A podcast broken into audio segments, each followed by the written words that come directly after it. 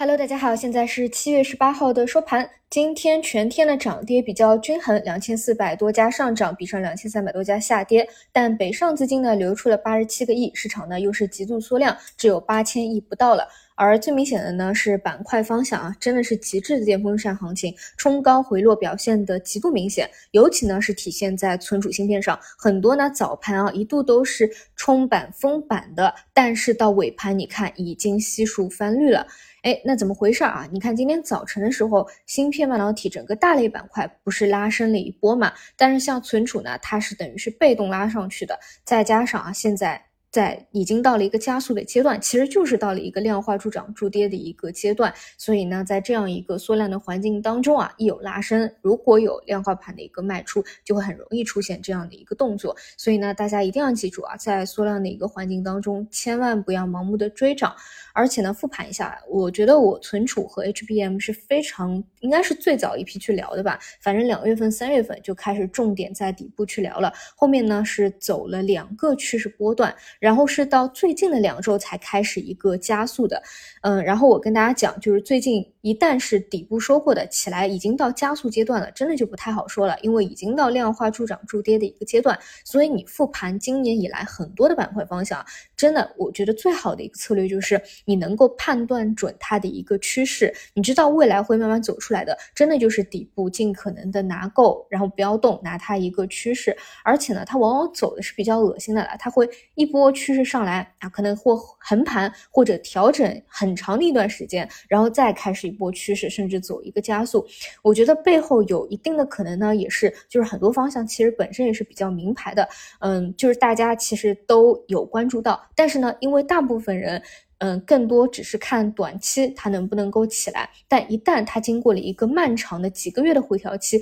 可能很多人都遗忘了，没有再去做一个跟踪。但往往呢是在大家好像都遗忘、忽略掉这个板块以后，突然呢再开始了新的一波。我看，你看今年以来很多的板块都是如此。所以说实话，我觉得就是看好的方向，找准一个节点，持续跟踪它吧，或是比较好的一点。否则呢，如果永远是走到加速啊量化控盘的时候再去追。涨杀跌的话，这个。实在是太难受了，因为你不知道它在当中会是怎么样的一个策略，怎么样的一个冲高和怎么样的一个杀跌，而且一旦拐头往下了，这种助跌的一个加强也是特别明显的啊。那其他的话，基本就是就是每天脉冲和回落为主吧，也比较无聊和枯燥。说实话啊，在这个位置这个时间段啊，无论是时间和空间，真的我觉得就是一个去比拼耐力的时候。那我个人认为啊，自己算是一个耐力非常强。的人来给大家分享一些经验啊！我记得呢，在以前学生时代啊，就是那种跑八百米啊，我一般呢都是拿班级第一名的。然后在年级的这个比赛当中呢，也是能够拿奖牌的啊。之后呢，也是去参加过两千米啊，甚至更长的这个比赛啊，也都是能够拿牌子的。就是你会发现呢，它考验的啊，真的不是你短期的一个爆发力，因为我跑五十米和一百米是非常差的啊，这个水平可能就是在中等的一个水平。啊，非常不强，但是呢，只要是这种长跑，基本上呢就能够拿前几名，因为它考验的是你的一个意志力。啊，你要么呢是在参与比赛的途中有那种一定要赢的胜负欲，要么呢是你有做好一件事情，把它做的比较完美啊，至少不要去拖后腿的那种信念，要么呢就是你在参与的过程当中，因为大家都在一条跑道上赛跑嘛，你身边有很多的对手，那你自然而然会激发起的这种动力，因为大家都想要往前去冲。那很多时候呢，你往往会发现啊，其实，在一般的这个。比赛和训练当中，